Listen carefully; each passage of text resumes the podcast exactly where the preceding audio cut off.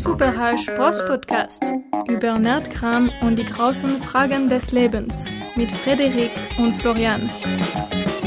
3, 2, 1. Diesmal hat das geklungen, als hätte so ein, so einen nassen Fisch auf die Ablage geklatscht. Das waren meine schwitzigen, nervösen Handflächen. Deine Dark Souls Handflächen, die immer noch schwitzig sind. Ja, du nimmst sehr Ja, viel wir- vorweg. Ja. Wir nehmen sehr viel vorweg, genau. Also wir haben uns hier heute hier versammelt, um unseren Herrn und Fürsten Gwyn zu reden und über seine tollen Taten zu berichten. Und für alle, die jetzt keine Ahnung haben, was es bedeutet, wir reden heute über Dark Souls oder vielleicht sogar im weiteren Sinne die Souls-Reihe.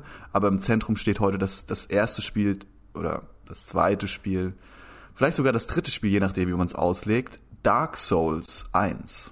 ja, mittlerweile muss man Dark Souls 1 sagen. Ja. Du Ich hatte nämlich auch, ich hatte dir aufgetragen, genau.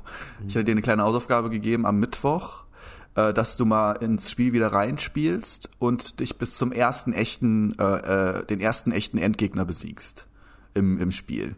Und das hast du scheinbar gemacht, ja? Ja, das sind jetzt wieder diese ganzen Definitionssachen. Also erstmal, was habe ich gespielt? Es gibt ja mittlerweile diverse Möglichkeiten. Man kann ja das Original auf PlayStation 3 oder Xbox spielen, was 2011 rauskam, weshalb dieser Podcast sehr passend ist. Weil es kam September 2011 raus. Also wir haben jetzt quasi kurz nach dem 10 Jahre Anniversary. Wow, perfekt. Ja. Und ich glaube auch, äh, Dark Souls hat eine richtige Renaissance durcherlebt. Ähm, sehr viele Leute fangen jetzt an, auf einmal wieder hungrig auf Dark Souls zu werden und sind von diesen ganzen AAA-Titeln so ein bisschen abge, abgewichen und äh, besinnen sich wieder zurück auf die Leisten. Also da gibt's ja so ein, so, ein, so ein Sprichwort mit Schuster und seinen Leisten, was ich jetzt gerade nicht mehr zusammenkriege, aber Leute fangen wieder an Dark Souls zu spielen und wieder, wieder die Genialität und die Brillanz in diesem Spiel zu erkennen und, und wieder durchzuerleben. Und Dark Souls hat ja auch ein Remaster bekommen vor einiger Zeit, das es nochmal ein bisschen aufgehübscht hat und die FPS äh, nochmal erhöht hat auf 60, glaube ich. Und hat das Spiel einfach ein, zu einem runden Erlebnis gemacht. Und Richtig, und äh, da wollte ich noch mal einsteigen, weil ich habe das Remaster gespielt. Ich weiß nicht, ob das jetzt schon ein, ein Offend, äh, ob du davon jetzt schon offended bist, weil ich nicht das Original ähm, Nee, also Remaster ist ja der, die, der absolute, ist ja die absolute Standardvariante aktuell. Also jeder spielt ja das Remaster.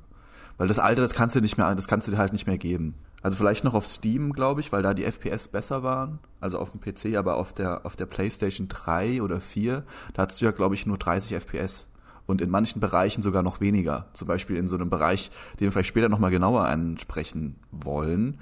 Ähm, aber lass uns doch erstmal ein bisschen allgemeiner zurückzoomen und sagen, ähm, vielleicht so ein bisschen drauf eingehen, was ist eigentlich Dark Souls und was ist eigentlich so das Kernspielprinzip, was es so ausmacht. Weil ich glaube, da ist schon, kommt schon sehr viel der Faszination her von diesem Titel. Aber noch bevor du damit einsteigst, Wir machen Das sind jetzt 20 zehn Klammern Jahre. auf, die wir nie wieder zukriegen. äh, es sind jetzt zehn Jahre Dark Souls und ich glaube, noch nie wurde über irgendein Spiel so viel geredet, geschrieben und Videos gemacht. Und deswegen die Challenge jetzt auch an dich. Du hast es ja initiiert, weil kannst gleich starten, aber glaubst du, dass wir noch irgendwas hier beitragen können, was noch nicht gesagt wurde? Wir können unseren, ja klar, weil wir können ja unsere Erfahrungsberichte mit dem Spiel preisgeben und unsere Momente und das, was wir damit verbinden und vielleicht auch unsere so Journey so damit. Ähm, Und ich finde, Dark Souls ist ein sehr individuelles Erlebnis. Also jeder Mensch spielt es ja irgendwie auf eine andere Art und Weise und jeder hat andere Hürden. Ich habe das äh, verfolgt, also es war interessant zu sehen, weil ähm, es gibt ja zum Beispiel Endbosse in dem Spiel, die du belegen, die du killen musst halt. Die sind meistens relativ schwer. Und ähm, mir ist aufgefallen, dass nicht die gleichen Menschen die gleichen Bosse schwer finden. Also zum Beispiel ist, manche Leute strugglen mit einem Boss richtig hart und mit einem richtig schweren Boss, den machen sie halt beim First Try und merken gar nicht, warum andere Leute da 100 Versuche für brauchen.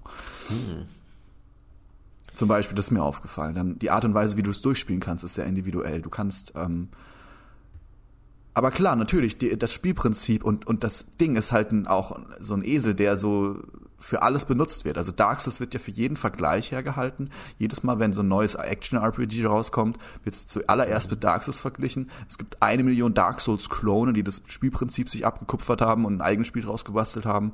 Ähm, Dark Souls ist, eine, ist ein Meilenstein, aber deswegen, gerade deshalb, weil er einer der ersten war, der es so gemacht hat und weil er es auch auf so eine perfektionelle Art und Weise gemacht hat, wie ich finde, äh, verdient es einfach nochmal das Revue passieren zu lassen. Ja, super. Dann steig jetzt mal ein mit dem Spielprinzip und dem Basics.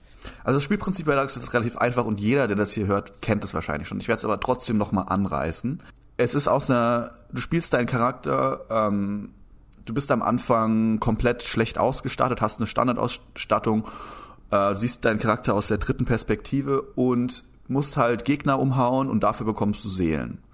Seelen sind die Währung in dem Spiel. Und je mehr Seelen du ansammelst, desto mehr kannst du damit machen. Also du kannst zum Beispiel dir dafür ein Level abkaufen, die auch je nachdem, wie, wie, wie hoch du im Level bist, werden die immer teurer, die Level-Ups. Die Gegner geben natürlich auch immer mehr Seelen. Aber der, der Clou an der Sache ist, du sammelst, du hast so ein Seelenkonto und wenn du stirbst, bleiben deine Seelen an dem Ort zurück, wo du gestorben bist. Und du musst es schaffen, von dem letzten Reset-Punkt an den Punkt wieder zu kommen, um deine Seelen wieder aufzusammeln. Falls du das nicht schaffst und vorher stirbst, ist dein ganzer Progress oder deine ganzen Seelen, die du bis dahin nicht ausgegeben hattest, die du auf deinem Seelenkonto hattest, im Endeffekt verloren. Und das macht das Reiz des Spiels aus. Denn das Spiel ist relativ schwer, es ist aber ein faires Spiel, würde ich sagen. Also es ist, es ist knackig, aber du hast komplette Kontrolle und die Bedienung und die Eingabe ist extrem, reagiert extrem präzise und smooth. Also man hat immer das Gefühl, man ist irgendwo selber an einem Tod schuld, mehr oder weniger. Und nie so, das Game ist kacke. In ja, manchen Stellen. Jetzt, bis auf manche Ausnahmen vielleicht. Da wollte ich ganz kurz einhaken. Also wenn man, so wie ich ursprünglich mit der nächsten Generation angefangen hat, Bloodborne und Dark Souls 3, dann ist, wenn man ja. zurückgeht zu 1, die Steuerung, mh, hm, ich würde sagen, das Wort clunky, das englische Wort clunky trifft es vielleicht ganz gut. Also es Kannst du das beschreiben, was genau daran clunky ist?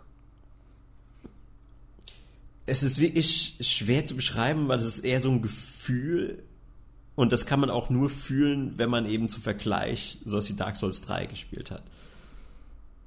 Es ist irgendwie alles. Also ich habe ich habe Dark Souls 3 gespielt, aber ich verstehe den Punkt nicht so genau, was du mit Clunkiness meinst. Also klar, musst, die Steuerung ist präzise. Man weiß, dass man äh, die, die Fehler, die man macht, hat man selbst verschuldet, definitiv. Nur ja, okay, ich glaube, Dark Souls 3 hat nochmal etwa, eine etwas vergeblichere Steuerung. Also die ist mehr forgivable. Dark Souls so 3 ist, ist einfach schneller. Dark Souls 3 ist ähm, mehr wie Bloodborne, so dass du mehr aggressiv und mehr smoothere Kämpfe hast. Und Dark Souls ist nur ein bisschen noch so der der ähm, mittelalterliche Bruder, wo du noch so ein bisschen Handwerk und Geduld an Tag legen musst manchmal. Ja, das auch, genau. Ja, ich würde doch beschreiben, man, man kann noch mal so schneller korrigieren. Vielleicht liegt es dann auch an der Schnelligkeit, wie du schon sagst. Ja, genau. Du Gefühl, kannst schnelle Schläge machen, dann schnell dich umdrehen und schnell was anderes machen. Bei Dark Souls heißt es halt manchmal so, vor allem wenn du eine schwere Waffe hast und du committest dich für einen Schlag, dann dauert dieser Schlag halt. Du kannst nicht in der, in der nächsten Splitsekunde wegrollen, sondern du musst den halt dann erst ausführen. Wenn du daneben schlägst, dann ist es ein bisschen behäbiger, als wenn du treffen würdest und so weiter und so fort. Und dann kriegst du halt schnell einen Gegentreffer. Aber ja, auf jeden Fall. Ich, äh, ich sehe auch auf jeden Fall so kleine Komfortsachen, dass du im Menü nicht so, dass das vielleicht einfacher strukturiert ist und so weiter und so fort. Natürlich, das ist ein zehn Jahre altes Game, also da, da gebe ich dir auf jeden Fall recht, dass da komfortmäßig in den neueren Titeln da mehr gemacht wurde, klar. Ja, aber noch eine und noch eine Sache zu der Seelenwährung oder den Souls, danach ist es ja auch benannt was ich daran von Anfang an genial fand und ich habe das Prinzip, ich glaube, es ist nicht das erste Spiel, wo so ein Prinzip angewendet wird, aber das erste, wo es so signifikant ist und wo es mir aufgefallen ist und ich finde, es einen riesigen Bonus gibt, weil ja diese Seelen deine Währung sind, mit denen du quasi deinen Fortschritt bestreitest. Du levelst damit deinen Charakter hoch, machst dich stärker, aber es ist genauso gut auch deine Währung, mit der du kaufst. Also mit den Seelen levelst du auf, also sind deine Erfahrungspunkte, aber damit kaufst du auch in Shops deine Waffen und Gegenstände. Und das gibt dem Spiel immer so eine Spannung, weil du einfach immer überlegst, so, ach, ist es das jetzt wirklich wert, jetzt mir hier dieses Schwert zu kaufen?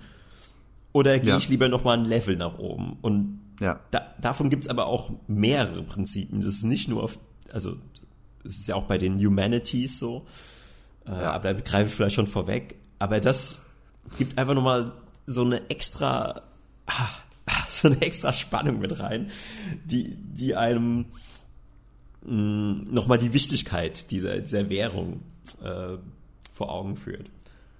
Ja, du, du, du, du machst halt alles mit einer Währung, ganz genau. Und du musst halt komplett die ganze Zeit vor und wieder und, und abwägen. Ähm, es macht es aber auch irgendwie simpel. Also es macht das Spielprinzip ist dadurch irgendwie entschlackt, weil du halt einfach nur diese eine Währung brauchst und du musst und was brauchst du für diese eine Währung? Du darfst einfach nicht sterben und du brauchst halt Skill und fertig und dann machst du halt mhm. mehr von dieser Währung und ähm, das beste Gefühl ist natürlich, wenn du einen schweren Boss umhaust und auf einmal kriegst du 50.000 Seelen, ja, bist fühlst dich auf einmal wie so ein also der der der Adrenalin und Endorphin Rush, den man da bekommt, vor allem wenn man es zum ersten Mal spielt, und an so einem harten Boss fast verzweifelt und es dann schafft und dann diese gigantische Menge an Seelen bekommt, mit denen du halt alles machen kannst. Du kriegst direkt zehn Level oder kannst dir direkt alles kaufen. Das ist schon geil. Ja. Aber das Spielprinzip an sich, ähm, also das Spielprinzip an sich äh, ist vielleicht nochmal wichtig zu erwähnen, äh, dass wir das vielleicht abrunden. Also man hat diese Checkpoints mit den ähm, Bonfire mit den Lagerfeuern, da setzt man sich dran, dann respawnen alle Gegner. Und auch alle Gegner respawnen, wenn man stirbt. Das heißt, man landet wieder am letzten Spawnpunkt, am letzten Lagerfeuer und das sind so, sozusagen die Zufluchtspunkte, nach denen man immer Ausschau hält, um sich durch diese in dieser Welt vorzukämpfen. Und wenn du es dann geschafft hast äh, und dich an das Feuer gesetzt hast, dann kommen alle Gegner wieder, auch die schwachen Gegner, an denen du dich schon vorbeigeprügelt hast. Denn kein Gegner außer Bosse sind für immer tot in diesem Spiel. Und das, das macht das Spiel auch interessant, weil es wird so eine Art ähm, Übung, es wird zu einer Art Yoga oder zu einer Art Kung Fu, dass du immer wieder sozusagen lernen musst, dich durch die einfachsten Gebiete einfach durchzukämpfen. Du kannst nicht einfach durchrennen oder du kannst theoretisch durchrennen, aber du musst einen gewissen Grundskill an den Tag legen, um dich einfach nur um die um den die einfachsten Sachen in diesem Spiel zu erledigen. Also nur wenn mhm. du einfach mal kurz ähm, bestes Beispiel bei den Skeletten, ganz am Anfang gibt es einen Bereich, wo so Skelette sind. Und das ist eigentlich schon, da kommen wir vielleicht auch gleich noch zu, für den, also du kannst da schon von Anfang an hingehen.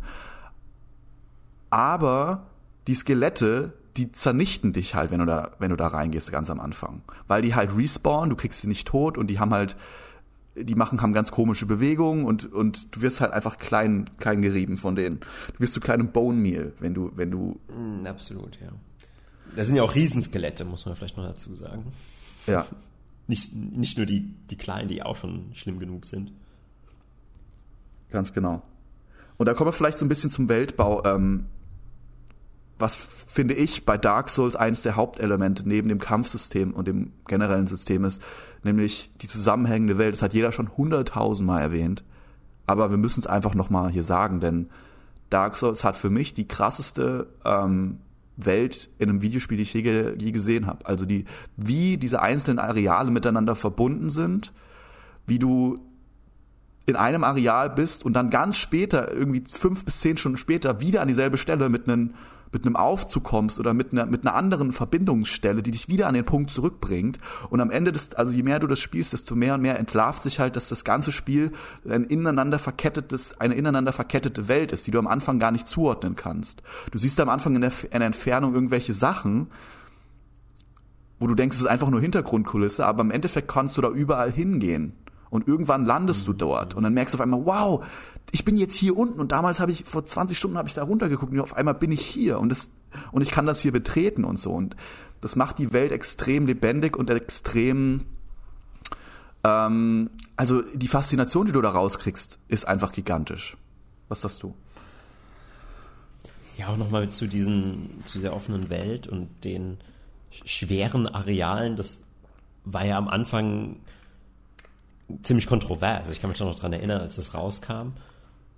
Weil du kannst eben so richtig auf die Fresse bekommen, wenn du dir halt einfach überlegst, okay, ich gehe jetzt mal den Weg und dann sind da eben Gegner, die erst, keine Ahnung, in 20 Leveln, also wenn du vielleicht Level 20, 30 bist, irgendwie zu besiegen sind und du bist vielleicht Level 5. Mhm.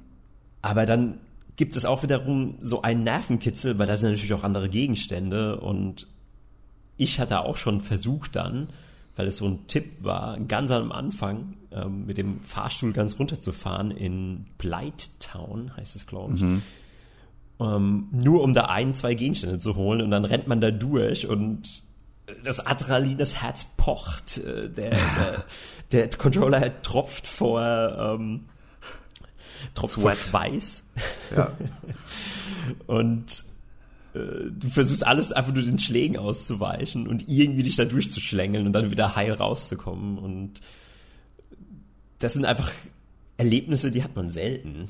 Selten in ja, also ich habe ich, ich kenne kein anderes Spiel, wo ich so viel Adrenalin-Ausschüttung hatte und äh, Erfolgs, aber auch Nicht-Erfolgshormone, äh, sage ich mal wenn du dann halt wieder und wieder an der gleichen Stelle einfach auf den Sack kriegst. Und und ähm, ich meine, das Spiel ist so eine Art von, das kann dein bester Freund sein, ja, das Spiel kann, du kannst es locker easy durchspielen und es kann Bock machen und geil sein, aber das Spiel kann kann auch, wenn du einen schlechten Tag hast oder auf einmal in so einen schlechten Rhythmus reinkommst, wo du verkackst, kann das einfach so dein schlimmster, schlimmster Albtraum sein. Wie so ein großer, wie so ein Bully, der dich immer wieder in die Toilette, mit deinem Kopf in die Toilette tunkt und so. Und hast du genug, hast du genug, hast du genug?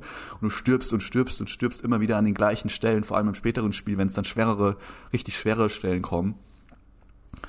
Und sich da dann halt auch durchzukämpfen und zu behaupten, das, das hat mir auch am Anfang irgendwo auch viel ge gezeigt, so äh, über, über das Leben, über Spiele, über wie ich selber mit Niederlagen umgehe und so weiter. Also das war schon super interessant.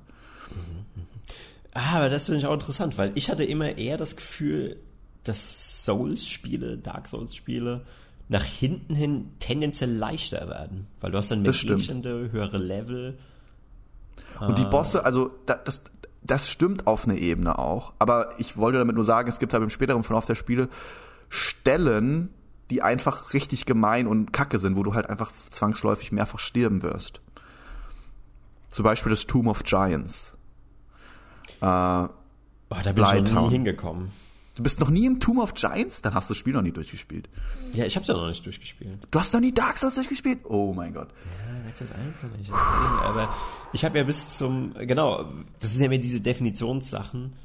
Ja, ich weiß, das ist eine bitter Pill to swallow jetzt für dich gerade live. Live hast du das jetzt mhm, miterleben mhm. müssen. Äh, was ist für dich eigentlich der erste richtige Boss? Äh, müssen wir mal rausfinden, ob ich den jetzt überhaupt äh, korrekt besiegt Also den Tutorial DOS, den DOS, das Tutorial DOS. Nee, der Tutorial Boss. ich, ich frage mich gerade, ob das DOS früher auch ein Tutorial hatte. Das Tutorial DOS. Anyways, ähm, der Tutorial Boss, den du ganz am Anfang triffst, den musst du ja umhauen. Und den habe ich jetzt einfach mal nicht mitgezählt, weil ja, ich meine Asylum Demon. Der Asylum Demon, ja. Dann, der Taurus Demon ist der erste richtige Boss. Ja, okay, nee, dann habe ich den, ja. ja. ja. Den habe ich sogar auch beim ersten Versuch. Sehr gut, sehr gut. Mit hast du das, hast du das äh, Gold Pine Resin benutzt? Das, die Blitzverzauberung, damit du mehr Schaden machst? Ah ja, da kommt man ja nur ran, wenn man bei diesem ersten Händler diesen Schlüssel kauft. Das fand ich auch witzig. Oder wenn du den Generalschlüssel als Geschenk nimmst. Oh, das, daran habe ich nicht gedacht, den Generalschlüssel zu nehmen. Naja, keiner ist ja nicht schlimm. Äh, ich habe ja mal, das würde ich jetzt überraschen, zum ersten Mal mit einem Magier gespielt. Was eigentlich oh, eine Klasse nice. ist, mit der ich sonst immer nichts anfangen konnte. Und da muss ich halt auch noch mal ein riesiges Lob aussprechen, weil es hat das Spiel für mich noch mal zu einem anderen Spiel gemacht. Mhm. Das ist noch mal so eine andere Erfahrung und Gameplay-mäßig. Und ja, es wird immer gesagt, dass die so cheesy sind. Also, dass es der Weg ist, das Spiel für sich einfach zu machen. Und manche Sachen sind damit auch einfacher, aber manchmal, ach, da ist es mit den Zaubern und mit dieser Entfernung eben über die Entfernung. Du hast, denkst halt erstmal, okay, ich kann jetzt jeden Gegner über die Entfernung erledigen. Aber das ist natürlich ein Trugschluss. Und gerade bei Bossen und wenn die dann auf dich zurennen und der Zauber fliegt ja auch relativ langsam, das hat definitiv seine Tücken und ich bin auch ein paar Mal richtig dumm gestorben dadurch. Richtig dumm. Ja, kann, kann ich bestätigen. Ich hatte auch einen äh, Mage mal angefangen irgendwann. Und da, das kann ich bestätigen. Also manche, wenn du vor allem freies, freie Fläche hast, kannst du einfach die Leute mit Pfeilen, also Seelenpfeilen oder Magie wegbumsen. Aber vor allem in so engen Korridoren oder in so engen Gassen, wo du nicht um die Ecke gucken kannst, da hast, das Magier fast schlechter, weil du, weil du halt auch weniger Life hast und weil du meistens leichte Rüstung hast und nicht so gute Waffen und Schilde und so. Und dann kriegst du halt auch, bist auch schnell mal ein One-Shot oder ein Two-Shot von, von Gegnern. Ja, vor allem, wenn dann solche Gangbang-Momente kommen. Ja. Nenn ich sie jetzt einfach mal. Und das sind ja eigentlich die beliebtesten Momente in Dark Souls, diese Gangbang-Momente, wo du, wo so eine Ratte ankommt, die dich so blöd an, an der Ferse kurz hittet, du kurz zusammenzuckst, dann drehst du dich um, dann kommt die andere Ratte von hinten und auf einmal bist du in der Ecke, willst wegrollen, kommt die dritte Ratte und du, du steckst in der Ecke und äh, wirst Genau. einfach klein gemonscht. Und das war's dann einfach. Kommst nicht mehr weg. Das ist halt auch sowas. Du kannst dir halt nie sicher sein, weil es gibt schon Gegner, also es ist schon ein super schwieriges Spiel mit harten Gegnern, aber so die Standardgegner sind eigentlich so, pff, ja, die nimmt mir jetzt nicht so unbedingt so äh, ernst. Die, die sind Ja. relativ harmlos. Aber das ist ein Trugschluss, weil jeder Ja. Standard noch so harmlose Gegner kann dich so richtig zerstören. Wenn, Ja. wenn einfach nur je nach Situation. Und ich habe auch diesmal wieder, das ist auch krass. Ähm, ich habe einfach eine Attacke gesehen, die habe ich noch nie vorher gesehen. Und ich habe das Spiel ja schon mal ungefähr zur Hälfte durchgespielt, das erste, mit einem ganz normalen Standardcharakter. Soll ich vielleicht dazu sagen. Und allein das ist auch schon mal wieder, ähm, da steckt immer so viel drin, die haben da so viele Details eingebaut. Denke ich immer wieder, das ist eine, ähm, das ist eine Fürsorge oder eine, ähm, ein, ein, eine Liebe zum Detail, die da reingesteckt haben, die man einfach ganz, ganz selten spiel, sieht in, in Spielen. Ja. Und zwar, jetzt frage ich dich, weil vielleicht machen die es auch nur bei Zauberern oder Fernkämpfern, aber diese normalen Hollow Knights, also diese Standard-Zombie-artigen Rittergegner, ja. die können ja extrem weit springen. Ich habe das noch nie Ja. gesehen. Mich, mich hat so einer angesprungen, so über gefühlt 20 Meter. Ja, der warpt so richtig durch so ein, der warpt so richtig an dich ran, wie so fast, der teleportiert sich schon fast schon. Jumpt dann direkt vor deine Nase und kloppt dich dann einmal mit so einem fetten Hieb weg. Und, äh, und Genau. ähm, dann haben die ja noch eine, diese andere Attacke, wo sie dann diesen komischen Schlag machen, der so komisch krüppelig und langsam ist. Und dann denkst du, aha, daneben geschlagen, lame. Aber dann, dann folgen da diesem einen Schlag so zehn ganz schnelle, gefuchtelte Schläge hinterher. Und wenn du dann, Genau, und wenn du dann, Fuchtelschläge. wenn du dann zufälligerweise dann zu nah an dem dran stehst, dann bist du halt, kann's halt sein, wenn du keine gute Rüstung hast und nicht wegrollen kannst, oder noch ein anderer Gegner im Weg ist, kann es halt sein, dass er dich einfach komplett mit dieser einen, mit diesem einen Move runterrasiert. Also wie so eine Banane mit so einem Buttermesser einfach wegschnipselt. Absolut, ja. Und das ist ja auch wieder so diese Genialität, weil das finde ich, sieht man in jedem Souls-Spiel. Der Miyazaki, den wir jetzt mal erwähnen sollten, der Schöpfer. Ich weiß nicht, ob das aus seiner Feder stammt, aber ich finde, das spielt immer mit deinen Erwartungen. Ja. De, dem ist bewusst, dass du als Spieler eine gewisse Erwartung von dem Spiel hast und der bricht immer wieder mit den Erwartungen.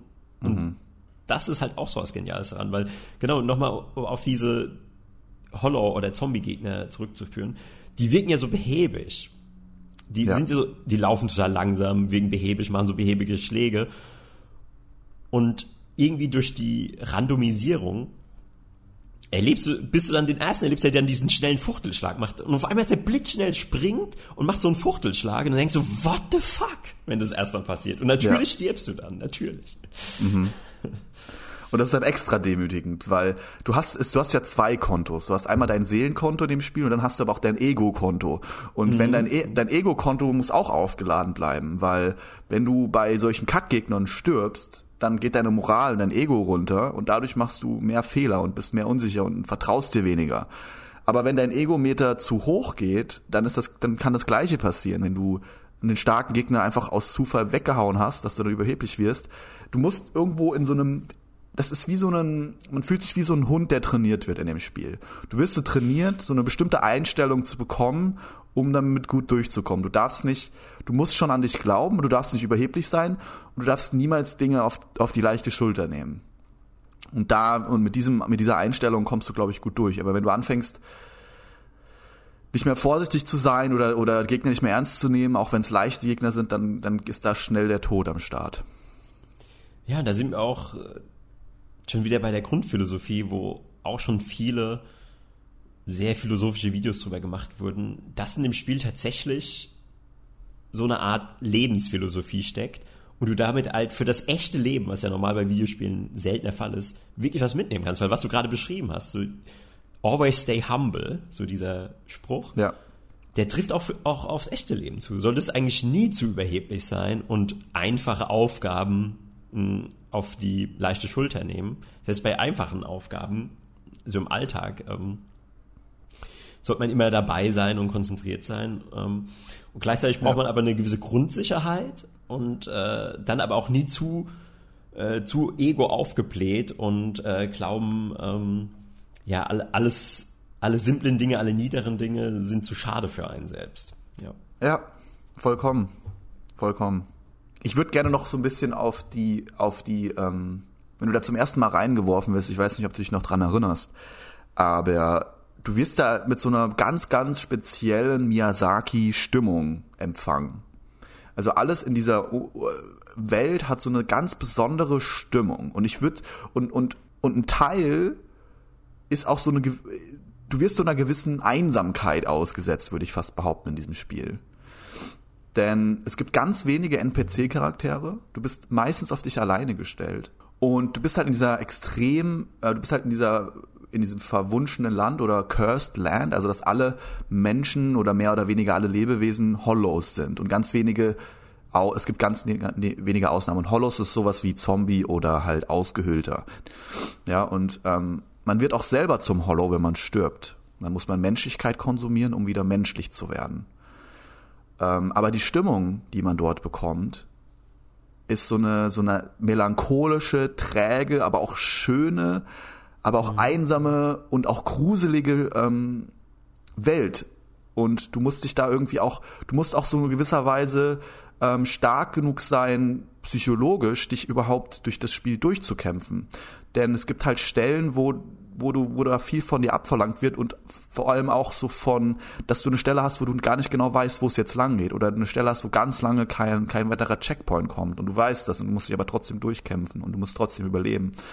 Und die Stimmung trägt halt insofern dazu bei, dass du halt das Gefühl hast, du bist verantwortlich, du musst es jetzt auf deinem Rücken tragen. Aber wenn du es dann geschafft hast, dann ist der Erfolg auch um, umso geiler.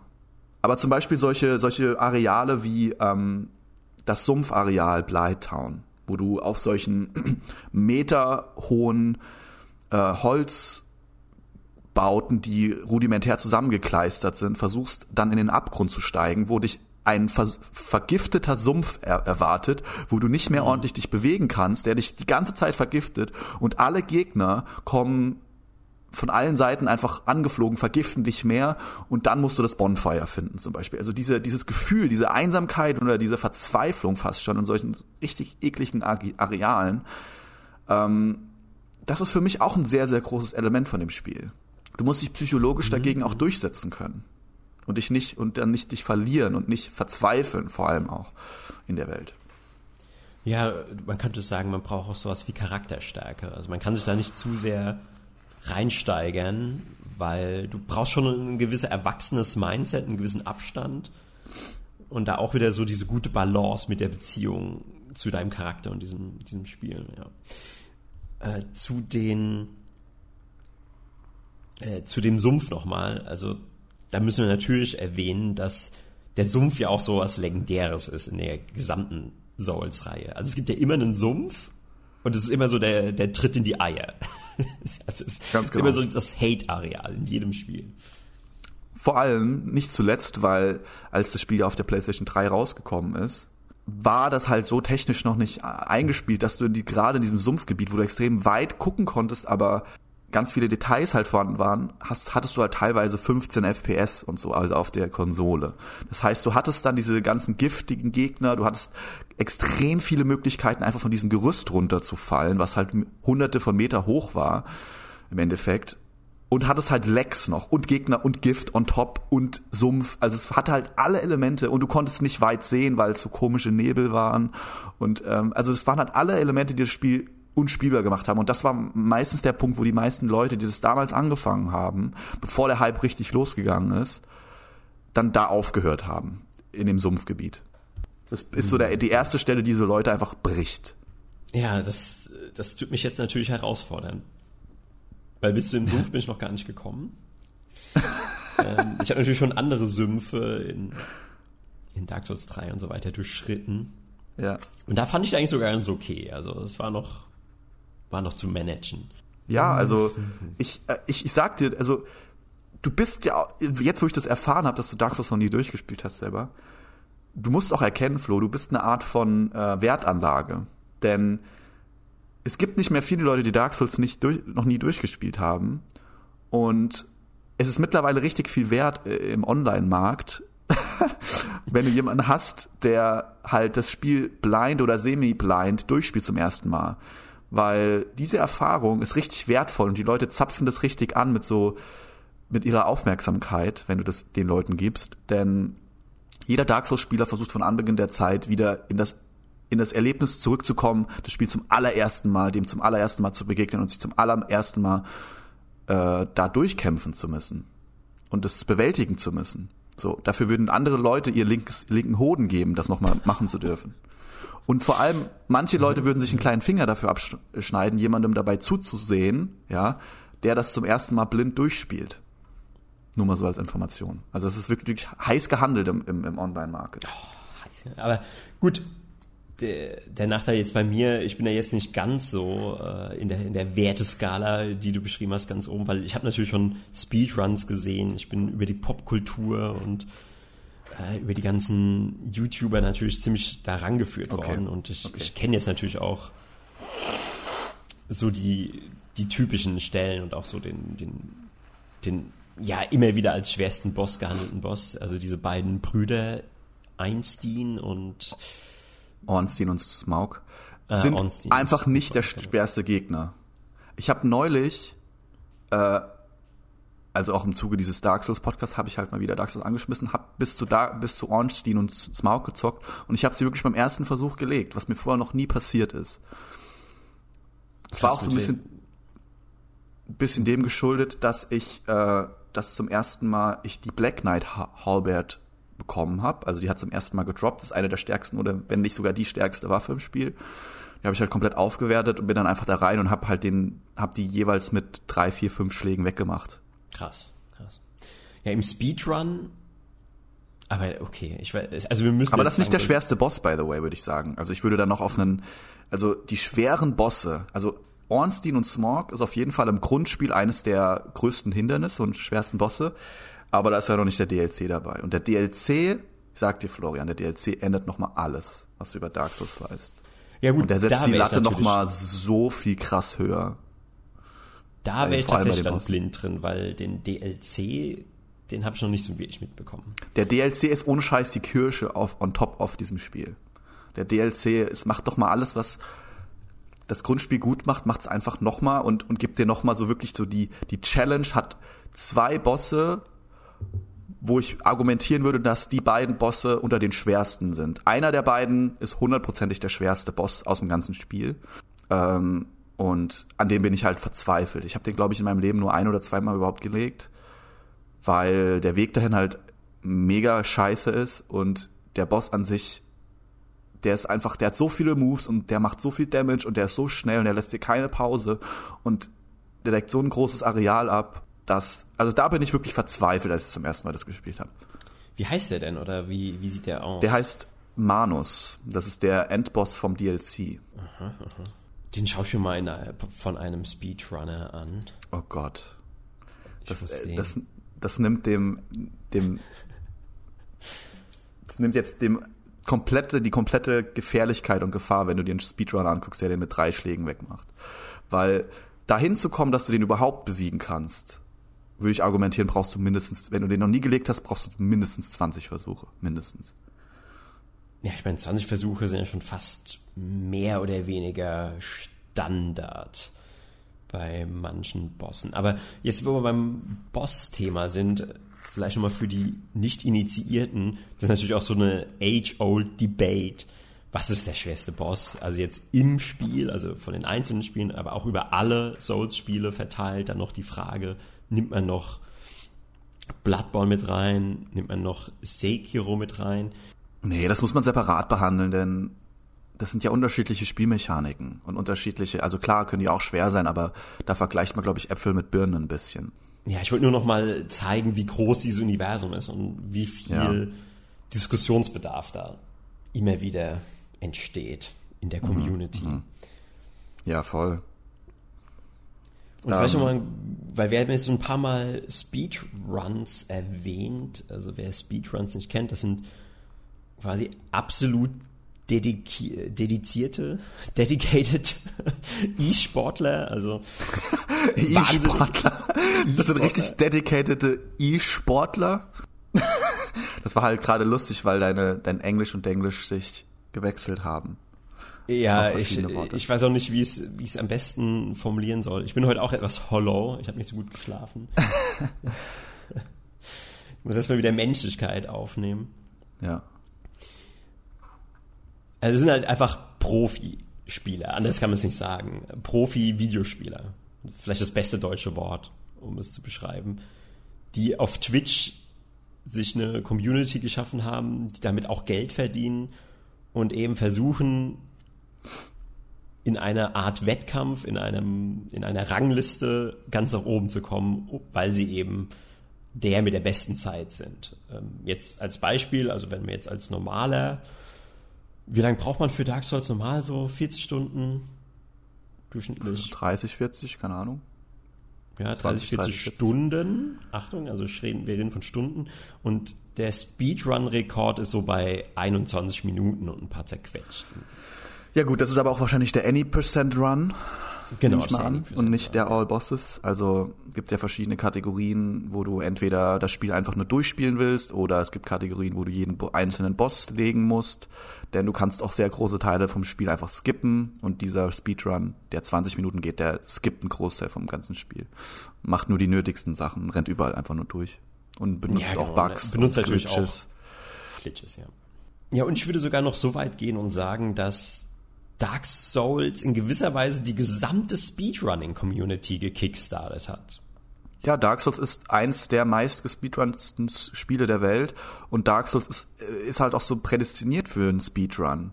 Denn alles ist darauf ausgelegt, schnelle Entscheidungen, schnelle Reaktionsfähigkeit, aber auch dann auch den Bild richtig zu, zu bauen und dieses Dark Souls ist halt die Definition des schweren, einschüchternden Spiels.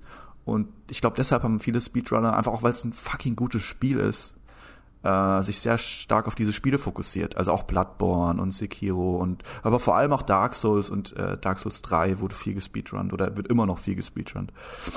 Ja, absolut. Ja. Und nochmal zu Speedruns so in, in, in generell, weshalb ich das auch als hervorragendes Spiel zum Speedrun sehe, weil es gibt ja mittlerweile jedes Spiel wird gespeedrunnt und auch sehr storylastische Spiele. Und da frage ich mich immer, wer macht denn sowas? Weil gerade, es gibt ja dann irgendwelche Star Wars-Spiele zum Beispiel mit Zwischensequenzen. Und es gibt dann so ein not skippable Cutscenes, also Zwischensequenzen, die man nicht überspringen kann. Und die sind quasi immer so der, der Dorn im Auge von jedem Speedrunner. Und die, die dann Spiele haben, wo dann diese Cutscenes drin sind, kann ich nicht verstehen, wie die die Speedrun, weil die haben dann diese Cutscenes einfach 50.000 Mal gesehen. Mhm. Und das ist halt auch nochmal so ein Vorteil, weil Dark Souls hat halt nichts, was dich irgendwie behindert. Keine besonderen Zwischensequenzen, nichts, wo du irgendwie einfach zwangsläufig irgendwie in, sagen wir, in einem Auto sitzt und einfach nur mitfährst oder in einem Zug Doch, sitzt. es gibt, also es gibt die Situation. Du musst, es gibt auch die Situation, wo du äh, im Feuerlein-Shrine dich in dieses Nest legen musst. Und da musst du halt original, war halt auch damals der größte Gag der Welt, musst dich halt original gefühlt 15 Sekunden oder so oder 30 Sekunden da reinlegen. Also kauerst dich dann so zusammen, dass du ein Ei, dass du aussiehst wie ein Ei. Und wenn du lang genug wartest, was schwer ist, weil die meisten Leute denken, ja, du machst es und es passiert nichts, also gehe ich weg. Aber wenn du dann lang genug da bleibst, so, dann kommt halt ein Vogel und denkt, du bist ein Ei und trägt dich in so ein anderes Gebiet, ins Startgebiet zurück, wo du dann nochmal gegen den aufgebufften Tutorial-Boss äh, kämpfen musst. Weiß nicht, ob du da schon warst oder ob du das schon erlebt hast, aber. Nee, aber das ist natürlich auch. Äh, ich kenne ich kenn diese Momente aus anderen Souls-Spielen, wo du halt einfach warten musst. Das ist halt auch etwas genial, auf sowas zu kommen in einem Videospiel, wo das ist auch nie da gewesen, dass du halt einfach mal irgendwo. Okay, es gab schon mal bei Castlevania diesen komischen, dieses komische legendäre Ding, wo du dich hinknien musst und nach so fünf Minuten kommt ein Tornado. Aber davon abgesehen ist einfach so dieses Faktor Geduld und ich muss mich jetzt einfach irgendwie irgendwo hinstellen oder so ein Emote machen. Du kannst ja nochmal erklären, was diese Emotes sind. Auch was Typisches für, für die Souls-Reihe. Ähm, aber, boah, jetzt habe ich mich verhaspelt. Aber nochmal zurück zu diesem hm. coolen Moment mit dem Nest. Äh, mir ist was aufgefallen, das wollte ich dich fragen. Das ist ganz am Anfang bevor man, ähm, bevor die erste so kurze Sequenz kommt und man dann zum Schreien gebracht wird, da ist auch an der Seite ein Nest und da sind zwei Eier drin. Ah ja. Das ist und, auch ein wiederkehrendes Souls-Element. Und da spricht einen irgendwas Souls an rein. und ich konnte aber da nichts anfangen und ich hatte jetzt auch noch keinen Emote, mit dem ich mich setzen kann, weil die, genau, die sagen irgendwas mit Wärme mich oder gib mir Wärme dachte ich so, hä, muss ich mich auf die Eier setzen und die ausbrüten? Mhm, Aber ich kann mich nicht Idee. hinsetzen. Also ich habe keinen Hinsetz-Emote. Nee, also der, das ist Wiggly, glaube ich, heißt der Vogel, der dann mit dir spricht. Den gibt's in jedem Souls-Teil. Und du musst bestimmte Gegenstände kannst du fallen lassen in das Nest und dann tauscht der Vogel mit dir und gibt dir wertvolle Gegenstände dafür. Also sagt er, gib mir glitzernde Gegenstände, give me, give me sparkly, give, give me this. Und dann musst du halt ausprobieren im Endeffekt, ja. Kannst da auch ich glaube, sowas wie ähm, Trash einfach reinwerfen, da kriegst du da richtig gute Sachen für. Und Aufbewahrungsmaterialien und Sachen. Ey Mann, ist ja voll krass. Ich hätte nicht gedacht, dass du Dark Souls noch nicht durchgezockt hast. Also ich verstehe auch, dass der Anfang ziemlich cool ist, aber ähm, irgendwie habe ich das Gefühl, ich kann da jetzt, es gibt ja jetzt so viele Sachen, die ich erzählen kann, wo du noch gar nicht warst und wo, wo so Magic Moments waren, wo, wo man so iconic Moments, wo du vielleicht noch gar nicht hingekommen bist. Also ähm, ja, aber da kannst du ruhig also ich habe schon sehr viele Erzählungen und okay. Videos darüber geschaut, weil ich es einfach generell ein sehr faszinierendes Thema finde. Selbst wenn man nicht diese Spiele spielt oder das nichts für einen ist, weil es zu schwer ist oder man nicht auf solche hochgradig auf Geschicklichkeit ausgelegten Spiele abfährt, ist es, finde ich, spannend, sich mit der Thematik zu beschäftigen, weil einfach das, was sich entwickelt hat, diese Community und die Menschen, die das als Anregung nehmen und dann zum Beispiel Zeichnungen machen oder irgendwelche Fan-Videos, ähm, Fangeschichten oder Analysen. Das ist ja auch noch alles ein riesiger Faktor, der das Ganze zu einem spannenden Phänomen macht. Auf jeden Fall. Ähm, jetzt ist irgendwas aus meinem Gehirn rausgeblastet worden. Jetzt wollte ich noch von sagen. irgendwelchen Magic Epic Moments ja, Magic Epic Moments, aber genau, was da noch mit zusammenhängt, was wir ja noch gar nicht erwähnt haben, was auch essentieller Bestandteil des Spiels eigentlich ist. Du hast ja einerseits die Welt und die schweren Gegner und du musst dich vorkämpfen zum nächsten Bonfire und, und schaffst du, schaffst du nicht, was machst du mit deinen Seelen, gibst du sie aus, behältst du sie, bla bla bla. Und dann kommt dieses eine Element, was wirklich nochmal alles verchaotisiert und geiler macht, und zwar das Element Invasions. Du kannst oh. bei Dark Souls, kannst du andere Spieler, andere Welten von anderen Spielern als dein eigener Charakter sozusagen invaden. Das heißt, du gehst in die Welt des anderen Spielers rein und deine Aufgabe ist es, den umzuhauen. Während der, während der sich gegen die normalen Gegner der Welt durchkämpfen muss. Du wirst sozusagen als roter Finstergeist, dann kommst du dann in die Welt rein und dann geht's ab und dann geht's Katz und Maus Spiel und dann geht's los. Und die Momente, die ich da erlebt habe, darüber könnte ich fast ein Buch schreiben. Also der Terror, vor allem, ich weiß nicht, ob dir selber schon passiert ist, wenn du an einer schweren Stelle bist, hast du noch eine Estus Flask, der Boss ist direkt vor dir, musst dich da durchkämpfen, äh, du kannst dich umdrehen, weil der Weg zu lang ist und vorwärts ist der Boss vor dir und dann invadet dich einer. Hm, ja, ich kenn's von Dark Souls 3, ja. Also. Und dann bist du halt an einem Moment, wo du einfach nur alles verfluchen willst, und du hast diesen Menschen dann und die Panik, die du spürst und die Situationen, die sich dadurch ergeben. Teilweise habe ich schon Versteckspiele mit Leuten gespielt, habe die durch das komplette Areal, ge ge also bin, hab nicht versteckt oder hab, hab ähm, äh, hab den gesucht, den anderen, weil der sich versteckt hat. Und dann gibt's ja noch das Element, dass du dir Hilfe beirufen kannst. Das heißt, du kannst in einer Welt andere Spieler auch als Hilfe beirufen, bis zu, glaube ich, zwei oder drei Leute, die mit dir Bosse bekämpfen und das und die Welt clearen. Und dann kommen halt oft Situationen zustande, dass du halt einen Invader hast, der dann gegen zwei oder drei Leute gleichzeitig fighten muss. Aber der Invader hat halt den Vorteil, dass er sozusagen die random Mobs sind halt auf seiner Seite, die greifen den nicht an. Das heißt, er kann ja, sich so geschickt genau. verstecken hinter, hinter anderen Gegnern und dann so geschickt versuchen, die wegzuhauen. Aber das ist ja auch nochmal ein wichtiger Aspekt, nämlich es ist ja nicht wie in einem, wie, äh, wie in einem Multiplayer-Match, dass der Invader oder dein Gegner, dein, dein echter Spielergegner in dein Spiel kommt und dann direkt vor dir steht. Nee, der kommt irgendwo an und der muss dich dann erstmal finden. Und das ist, finde ich halt auch so geil. Weil ja. manchmal findet er dich auch einfach nicht. Oder du bist in Welt denkst so, hä, wo ist er? Und dann ja. rennt er irgendwo rum. Ja, voll. Und ähm, du merkst so richtig dann so dann dieses Machtgefälle. So, du hast so zwei gegen einen und dann schaffst du es irgendwie, den, den Typen, den der beschworen hat, wegzuhauen. Und auf einmal ist halt ähm, verhält er sich halt ganz anders. Erst so richtig so, komm doch her und so willst du aufs Maul. Und dann haust du den einen um und dann auf einmal kriegt er Panik, rennt weg. Du rennst ihm hinterher, dann rollt er komisch, dann fällt er irgendwo runter, dann droppst du auf den drauf, dann kriegt er voll viel Damage, dann rollt er weg. Dann, es kommen halt so krasse Situationen zustande aus dieser Panik heraus. Unzählige Situationen. Ähm, und ich habe auch mir einen, ich habe vor, glaube ich, einiger Zeit habe ich mir mal so ein Bild gebaut, so ein relativ low-leveligen Invasion-Bild, wo du halt relativ gute Waffen hast und relativ leicht bist, aber halt relativ geringes Level hast. Denn diese Invasions passen sich so ein bisschen an deine Level und dein Upgrade an. Das heißt, wenn du stark deine Sachen geupgradet hast oder hohes Level hast, dann kriegst du auch andere Leute, die tendenziell eher hohes Level haben und starke Waffen haben. Ähm, ja, genau, du hast ja jetzt schon angesprochen, äh, PvP-Bild oder Invasion-Bild. Das ist halt auch nochmal sowas Unfaires, weshalb ich ja auch oft mich sehr geärgert habe, weil du bist ja darauf, dein Charakter ist ja darauf geskillt, weil du hast ja verschiedene Skillpunkte, dass er möglichst gut in dieser Welt funktioniert, möglichst gut diese Bosse besiegen kann. Und die Skills, die du brauchst, halt für deinen Charakter, nicht nur deine eigenen Skills, um einen anderen Spieler gut zu besiegen, sind natürlich ganz andere. Und Aber das, die, das, ist ein, das ist ein, das ist ein Zen-Diagramm. Oder wie man es sagen will, Venn-Diagramm. Das sind so, so zwei Kreise und da gibt es eine Überschneidung. Du kannst auch deinen Charakter spielen, dass du sowohl im PvP als auch im PvP ist auf jeden Fall eine Überschneidung. Aber wenn du natürlich Aber dich komplett fett anziehst, gar nicht mehr rollen kannst, nur ein fettes Schild und dich hinter deiner Keule versteckst, weil du so das, das Spiel durchspielst, weil du keinen Skill hast, weil du nicht rollen kannst, dann kriegst du natürlich im PvP, wirst du einfach, da wird der Boden mit dir aufgewischt. Absolut. Klar.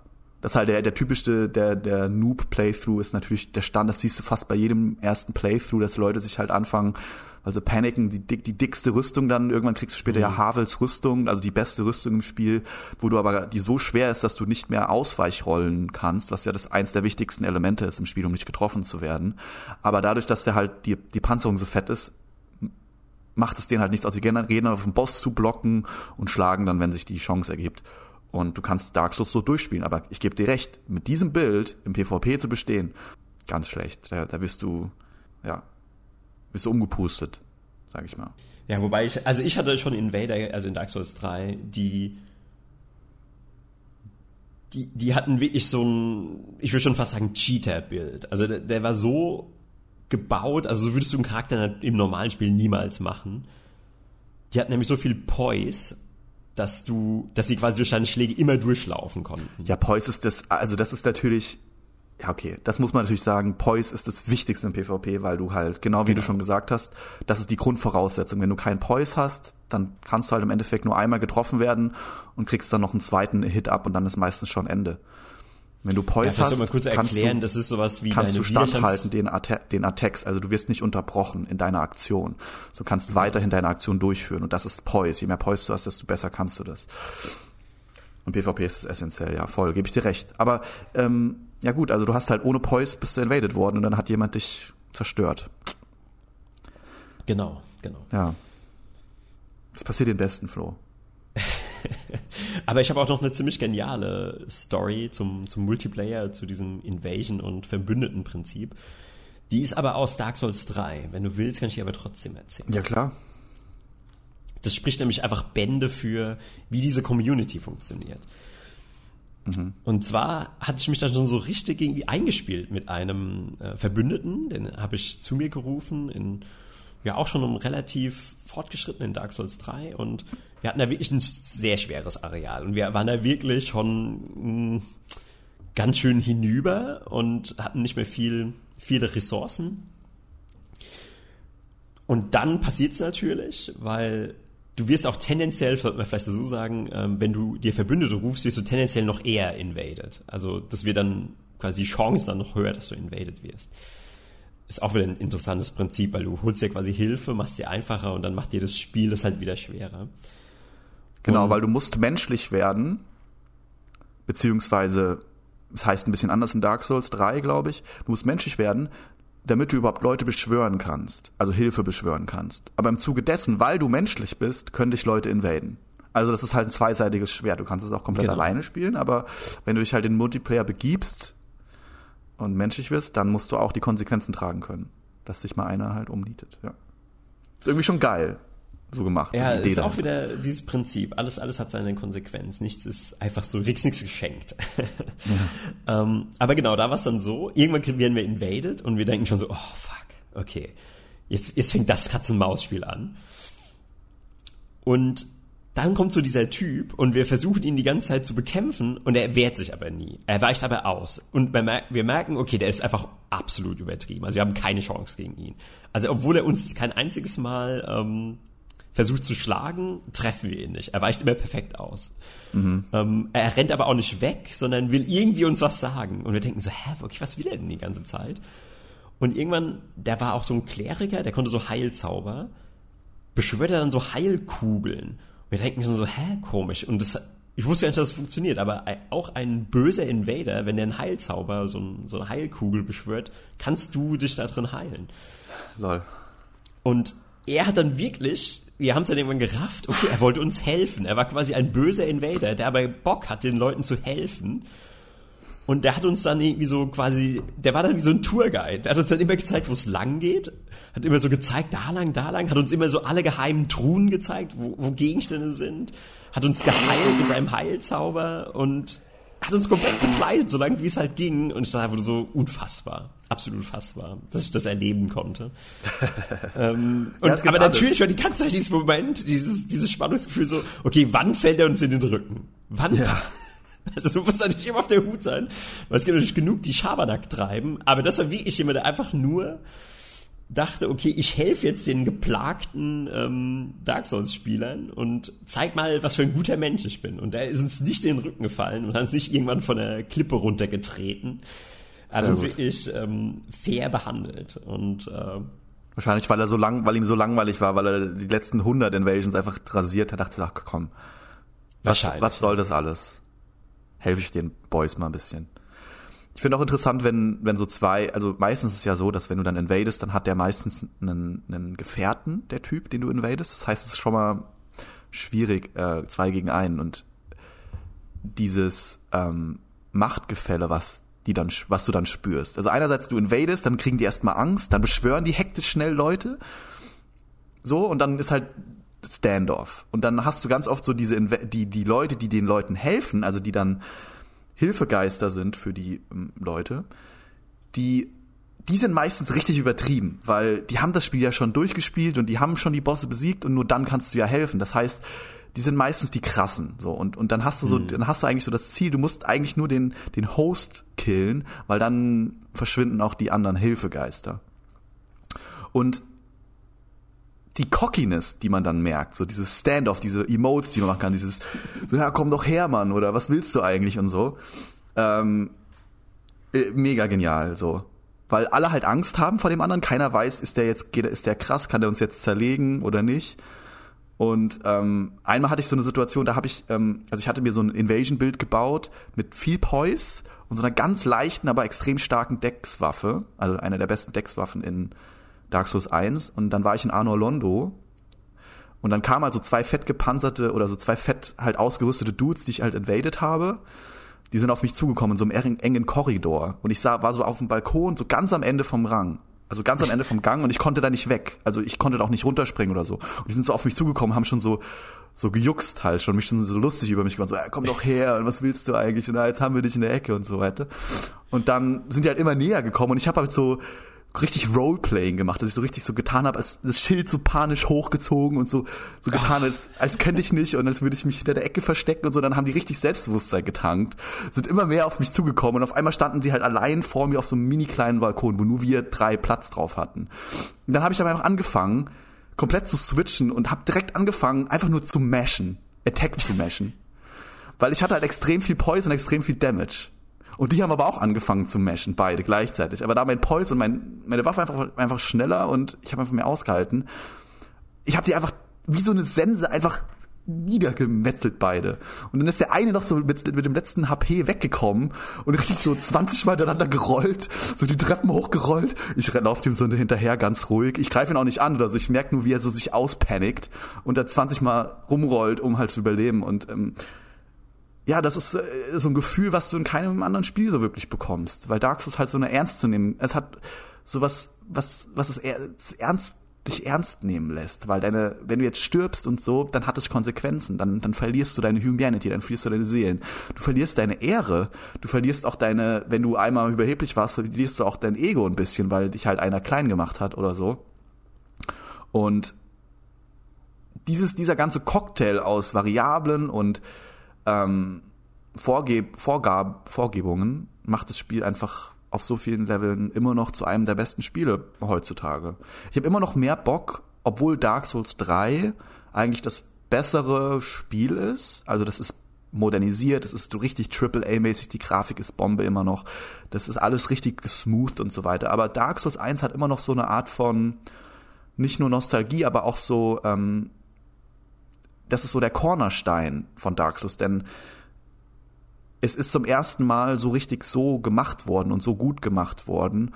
Und Dark Souls 3 hat auch andere Elemente, die ich nicht so geil finde, die aber vielleicht für einen neueren Spieler angenehmer sind, sage ich jetzt mal. Zum Beispiel, dass du halt überall dich äh, äh hinporten kannst von Anfang an teleportieren. Das musst du dir halt in Dark Souls erst mühselig freischalten. Du musst erst einen der schwersten Bosse besiegen, ohne zurückreisen zu können, damit du dann die Belohnung bekommst, dich porten zu können, also teleportieren zu können.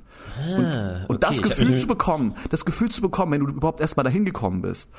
So, und dich dann auch da weiter durchzukämpfen, weil es gibt kein Zurück ganz oft. Du kannst nicht zurück und sagen, ja, ich upgrade das jetzt mal, weil sonst müsstest du halt durch die Hölle und zurückgehen. Das heißt, du gehst dann eher vorwärts, Flucht nach vorne. Und wenn du es dann irgendwann geschafft hast, das endet dann mit den schwersten Bossen im Grundspiel oder einen schwersten Bossen. Wenn du die dann besiegt hast, dann kannst du auf einmal porten und überall hin. Das ist ich einfach mich schon gewundert. Ich habe mich schon gewundert, warum ich mich Das fühlt sich einfach geiler an, wenn du das dir freischalten musst wenn du es dir erarbeitet hast. So. Und wenn es dann auf einmal da ist und du auf einmal die Welt frei bereisen kannst und vorher die Welt aber auswendig lernen musst, weil du wissen musst, wie das alles zusammenhängt und so. Also Dark Souls 1 ist nochmal so ein, ist nochmal eine reellere er er Erfahrung, was das angeht. Es ist realer. Es ist, du bist mhm. mehr mit deinem Blut drinne, sag ich mal.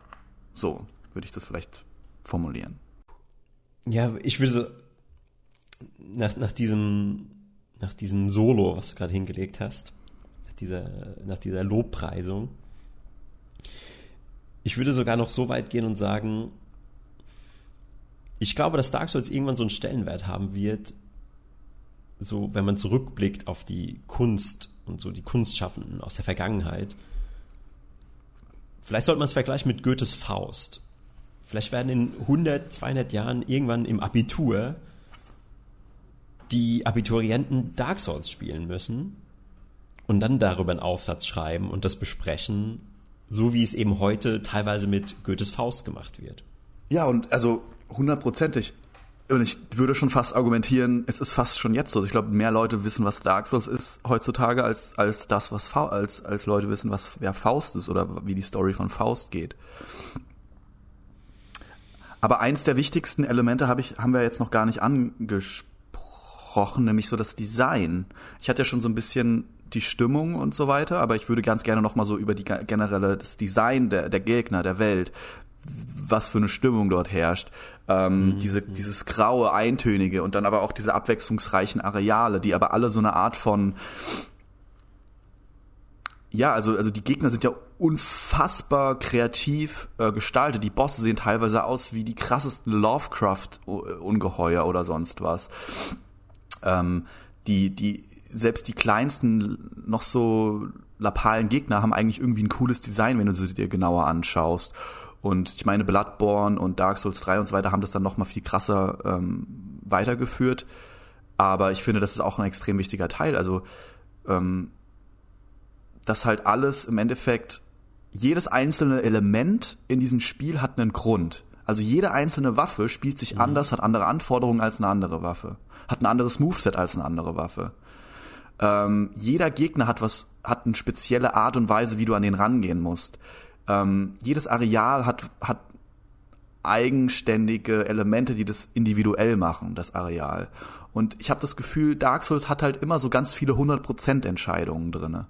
Also so 100 Prozent, die halt das Spiel komplett anders oder neu machen, wenn du diese Waffe versus diese Waffe benutzt. Oder wenn du ähm, gegen diesen Gegner kämpfst versus wenn du gegen diesen Gegner kämpfst. Und Design, ich meine, du bist ja eigentlich unser Design-Guru. Ähm, mhm. Also ich meine, du hast. Dark Souls 3 eher gespielt, aber Dark Souls 3 ist ja auch bombastisch, was die, was das Design angeht und, und die Welt und so weiter. Also, was hältst du davon? Ja, da kann ich auch nur in den höchsten Tönen mein Lob aussprechen.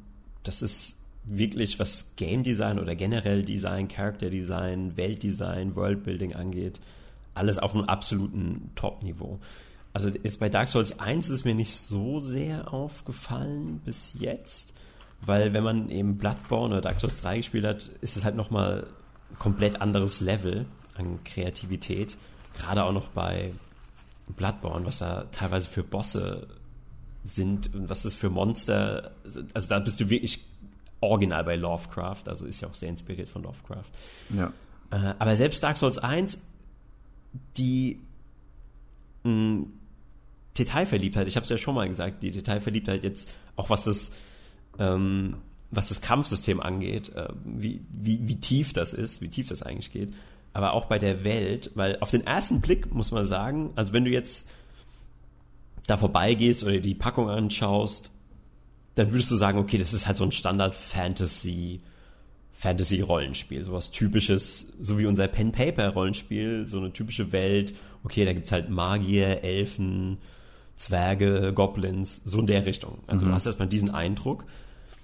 Aber wenn du dann nur ein bisschen genauer hinschaust, merkst du, dass es viel, viel tiefer ist und dass es einfach nochmal einen ganz anderen, mh, mm, einen ganz anderen Aspekt hat, den normales klassisches Fantasy einfach gar nicht hat. Ja. Wie eben gerade auch noch diese Dämonen, dass es da Dämonen gibt.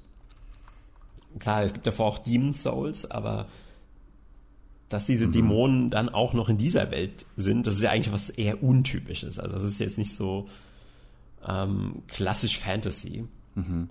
Obwohl es ja, okay, bei Herr der Ring gibt es auch den Balrog und es gibt auch bei Dark Souls so einen Lava-Feuerdämon.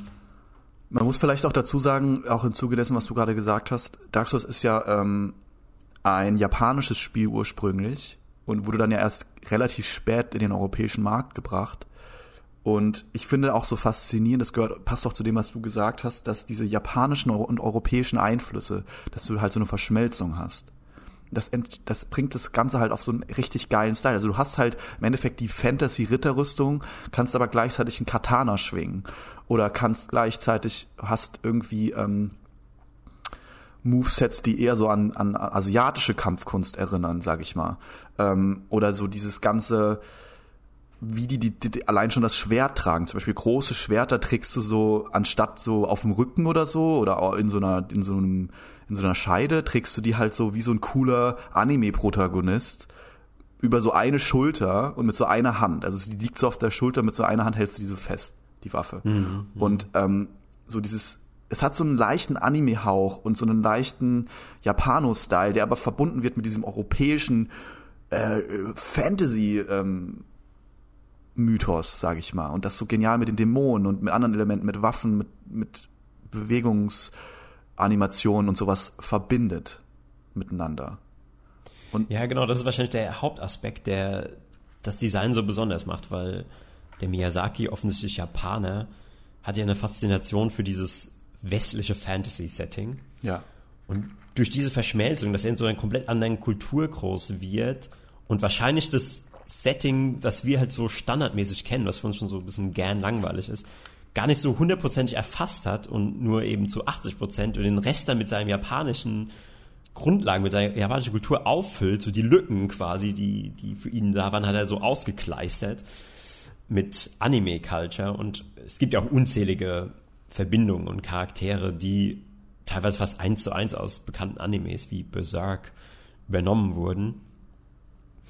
Mhm. Und das ist wahrscheinlich der Faktor, der das so besonders macht, weil ja, wie ich schon gesagt habe, also offensichtlich, also erstmal auf den ersten Blick wirkt es wie ein relativ normales Design, aber wenn du es spielst und ein bisschen mehr darüber erfährst, merkst du, dass es irgendwie absolut einzigartig ist.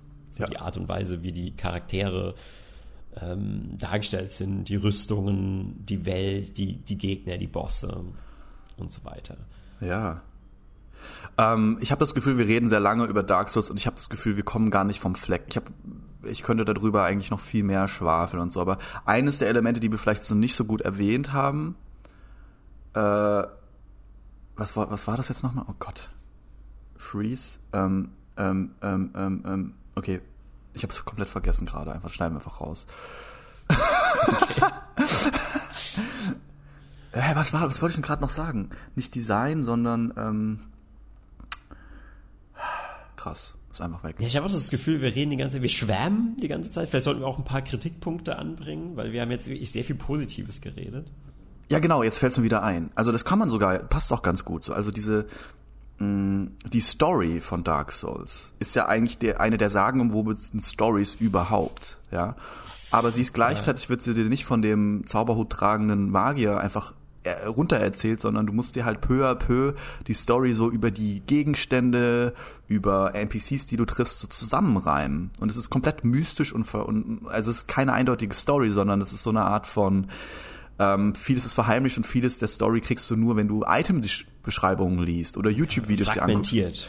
Fragmentiert, total in Schachteln und du, du, du sammelst eigentlich nur so diese, diese Brotkrumen, um, um die Story zusammenzusetzen. Und das macht das alles so zu so einem surrealen, aber auch belohnenden Erlebnis, wenn du wirklich die Mühe reinsteckst, das wirklich verstehen zu wollen. Und auch jedes Element belohnt dich im Endeffekt, ob das das Kampfsystem ist, ob das ob das deine Stats sind, wenn du dich wirklich damit auseinandersetzt, das belohnt dich einfach, ist immer belohnend. Mhm. Ja. Ja, das hat ja auch eine ganze, wie soll ich sagen, YouTuber-Reihe in die Welt geboren, die sich ja. nur mit der Story beschäftigen und Dark Souls Story-Videos machen. Also ich würde sagen, einer der bekanntesten, natürlich Vati. Ja. Ich, du kennst sie wahrscheinlich auch. Klar. Ja, also ist ja eher sein ganzer Channel, also auch genialer Channel, ist aber mittlerweile kein Geheimtipp mehr. Ähm, er hat sich ja quasi zur Aufgabe gemacht, das alles zu entschlüsseln und wirklich in den tiefsten Tiefen zu graben und diese Story und auch die Story der Charaktere herauszuziehen und teilweise geht er sogar so weit und nimmt dann original japanische Texte und lässt sie dann nochmal anders übersetzen weil ja auch in der Translation, Lost in Translation mäßig, ähm, einiges verloren geht. Ja. Ich finde, diesen, Und, diesen Punkt könnte man eigentlich auch als Kritikpunkt äh, ansetzen, denn klar kann man sagen, das ist alles mega mystisch und cool und versteckt, aber auf der anderen Seite kann man auch sagen, ja, ihr habt einfach die Story nicht richtig eingebaut und habt halt äh, uns ein Puzzle überlassen, weil ihr es nicht fertig bekommen habt oder so. Und ich kann, ich kann mir vorstellen, dass Leute, die das zum ersten Mal anmachen und so, die raffen halt einfach zu wenig. Du raffst, dir wird nicht erklärt, was deine Stats, wie deine Stats funktionieren richtig. Dir wird nicht erklärt, ähm, wie du Sachen richtig aufwerten musst, wo du Sachen herbekommst, um das aufwerten zu können. Vor allem deine Waffen, was essentielles Mittel ist, um weiterzukommen die wird super viel nicht erklärt. Die wird nicht erklärt, geh mal da lang, sondern du wirst halt einfach reingeworfen und musst halt entweder selber erkunden oder die Tutorials angucken oder Speedruns, die dir zeigen, wo du überhaupt lang musst. Und ähm, das macht das Spiel halt extrem einsteigerunfreundlich. Wenn du niemanden hast, der dich an die Hand nimmt und sagt, hier guck dir mal Dark Souls an und hier und so und so funktioniert es, hast du halt extrem viele Hürden, die dich einfach nicht abholen. Also du verstehst halt nichts und kriegst nur auf den Sack und dann fängst du immer wieder bei Null an. Äh, wenn du jemanden hast, der sagt, hier, geh mal da lang und mach mal das und das, dann kann ich gut verstehen, dass Leute da auch niemals wirklich sich rantasten. Und ich meine, du bist ja auch Teil des Beispiels. Ich meine, du hast Dark Souls nie wirklich durchgezockt. Also scheinbar gab es ja auch irgendwelche Sachen, die dich dann davon abgehalten haben, dass du äh, das Erlebnis bis zum Ende durcherleben willst. Ja, bei mir war es irgendwann die Hürde, dass ich einfach den Polish gewöhnt war, also die, die Weiterentwicklung der neueren Teile und irgendwie dann, dann doch zu frustriert war, weil ich zu wenig Quality of Life ähm, Integration hatte bei Dark Souls. Also, ja. äh, es sind einfach, waren zu viele Dinge, die ich gedacht habe, boah, das, das macht jetzt irgendwie so müßig und was denn zum Beispiel? Kannst du ein Beispiel geben? Ja, ich fand einfach den generellen Progress, also den, den Fortschritt sehr zäh, also deutlich, deutlich zäher als, äh, ja. als bei Dark Souls 3. Definitiv, am Anfang fühlt sich das an, als würdest du gar nicht vorankommen. Ja. Und jeder einzelne Boss, den du machst, ist eigentlich eine riesige Errungenschaft und du denkst, oder ich hätte niemals gedacht, dass ich so weit komme. Und aber auch erstmal dahin zu kommen. Zeitmangel, weil du hast ja schon gesagt, also das ist halt wirklich ein Spiel, also jetzt auch wieder, ich mache diesen Bildschirm auf, diesen, diesen Item-Bildschirm, und da sind einfach alles voll mit Zahlen und irgendwelche komischen Abkürzungen. Und ja. ich meine, ich, ich kenne mich jetzt schon ziemlich gut aus in diesem Souls-Universum und trotzdem bin ich mir nicht sicher, hm, ich spiele jetzt Magier. Ich habe noch nie Magier gespielt. Tue ich jetzt Intelligenz erhöhen oder Zauberkunst erhöhen oder vielleicht doch noch irgendwas anderes Kryptisches erhöhen, wo ich nicht ich weiß, was es macht. Ja. Und ja, wenn ich jetzt überlege, okay, jemand damals 2011, 12 ist da reingefallen, hat das zufällig gekauft oder hat's geschenkt gekriegt von von Mutti. Oh, ich kann mir nicht vorstellen, was das ausgelöst haben muss in so einem jungen Menschen. Also ja. entweder ist es dann halt jemand geworden, der das hat ihn halt komplett verändert, das hat ihn zum kompletten neuen Menschen gemacht, der eine komplett neue Weltsicht hat, oder er hat es halt nach ein paar Stunden in die Ecke geschmissen. Ja.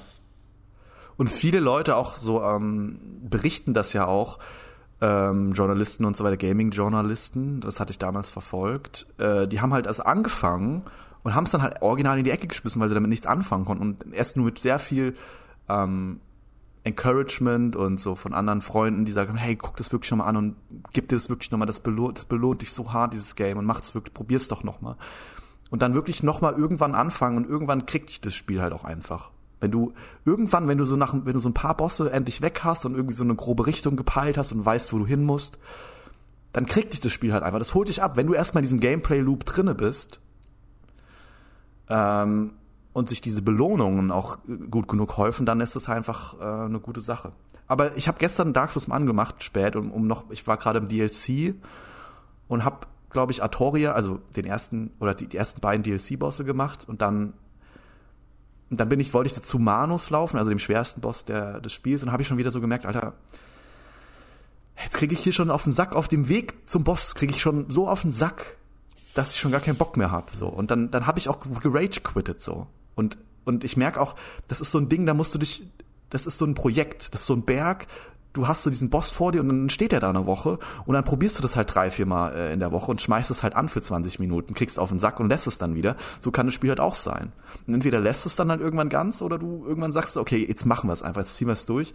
Und wenn du es dann geschafft hast, ist es meistens das beste Glücksgefühl, was du kriegen kannst in einem Videospiel.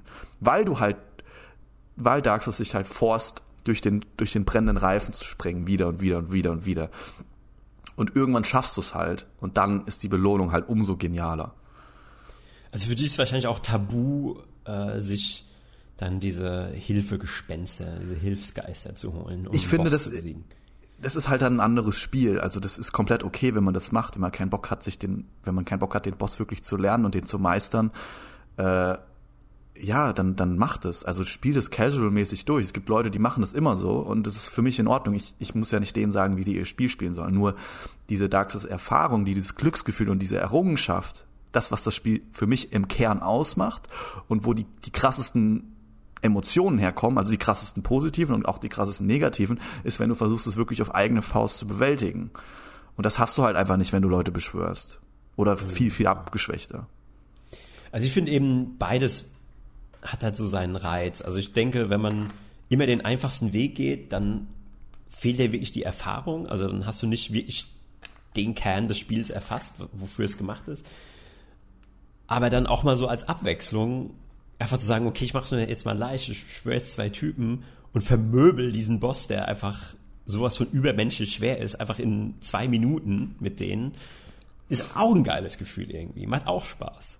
Ja klar, es ist Rache, aber du, du hast halt, du kannst halt nie sagen, ich habe ihn halt wirklich, ich habe ihn halt wirklich geschafft. Du hast, kannst nicht sagen, ich habe diesen schweren Boss ähm, bewältigt, ja, sondern du hast dir halt Hilfe geholt. Das ist halt, das steht für immer in deinem Kerbholz. Außer du besiegst ihn halt irgendwann für irgendwann ohne. Aber es ist halt schon so eine Art von Mentalität. Aber ich sage nicht, dass das weniger wert ist oder so, sondern das ist einfach nur ein andere, anderes Erlebnis.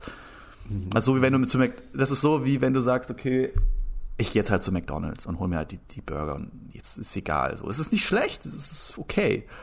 Aber wirklich ein geiles Meal selber zu kochen und am Ende ist es mega geil und so und du schaffst es endlich und so, dann ist der Burger im Zweifel zehnmal geiler. Erstes Beispiel, was mir eingefallen ist.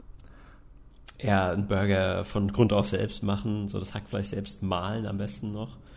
Kann man vielleicht vergleichen, ja. Also, wenn man jetzt sagt, so die normalen Videospiele, so ein Zelda, das ist mehr so zu McDonalds gehen, da kriegst du so alles auf einem Plastiktablett gereicht. Mhm. Und ja, bei Dark Souls kriegst du eben nur so die rohen Zutaten und ja, dann bist du dir selbst überlassen, daraus was zu zaubern. Ganz genau. Aber ja, ich merke also in der Art und Weise, wie du, wie du da über das Spiel geredet hast, ich habe das Gefühl, für mich ist es eher so eine Challenge oder so eine Art von Herausforderung, äh, zum nächsten Boss zu kommen oder weiterzukommen. Und für dich ist es eher so ein Erlebnis. Weißt du, wie ich meine? Ja, genau. Aber das ist für mich generell, so gehe ich ja generell an Spiele ran. Und ich bin natürlich auch schon länger erwachsen und im Arbeitsleben, kein Student mehr. Ja, klar, das heißt, natürlich. Ich muss meine Zeit auch anders einteilen und deswegen kann ich mich da jetzt auch nicht so einarbeiten, weil ich glaube, das ist wahrscheinlich vergleichbar wie so eine Bachelorarbeit schreiben, wenn du jetzt wie, also vom Aufwand, wenn mhm. du jetzt wirklich so richtig durchsteigen willst, jetzt schon auf einem Level, dass du sagen kannst, okay, ich fange jetzt vielleicht sogar mit Speedrunning an oder mit No-Hit-Run oder No-Death-Run. Das ist ja auch nochmal sowas, dass es dann immer weiter ins Extrem getrieben wird. Also am Anfang ging es darum, okay, das ist ein extrem schweres Spiel, so viele Spieler leiden und haben keine Chance und geben auf und ich mache das halt mega schnell. Dann kommt der nächste, ich mach's ohne zu sterben. Dann kommt der nächste, ich mach's ohne getroffen zu werden. Und dann ja. gibt's den nächsten, der sagt, okay, ich mach's auf Level 1 und nur mit Fäusten oder so. Oder dann der Beste, gab's da nicht jemanden, der hat auf einer Gitarre mit einem Gitarrencontroller Dark Souls durchgespielt? Ey, es gab Leute, die haben das auf einem Dancepad durchgespielt. Also, ja, ja, das das nimmt halt einfach kein Ende irgendwie, mhm. die, die Geschichten. Also ich habe das Gefühl, wir haben jetzt hier so eine, so eine Matruschka. Wir machen immer so eine, so, eine, so eine Puppe auf, so diese russische Puppe, und dann ist da wieder eine drin. Und dann machen wir wieder eine auf, da ist wieder eine drin. Ganz genau, du kannst es auch nicht, du kannst es auch nicht so richtig einfangen. Und ich glaube, das macht auch die Faszination aus, dass du immer wieder das tackeln kannst und immer wieder neue Sachen erkundest. Und auch jetzt im Gespräch merken wir eigentlich, wow, wir können eigentlich gar nicht so ganz genau die einzelnen Punkte durchkriegen, denn es gibt halt, es ist wie so eine Matruschka, es gibt so viele Nebenstories und Nebensachen, die man noch dazu erwähnen könnte.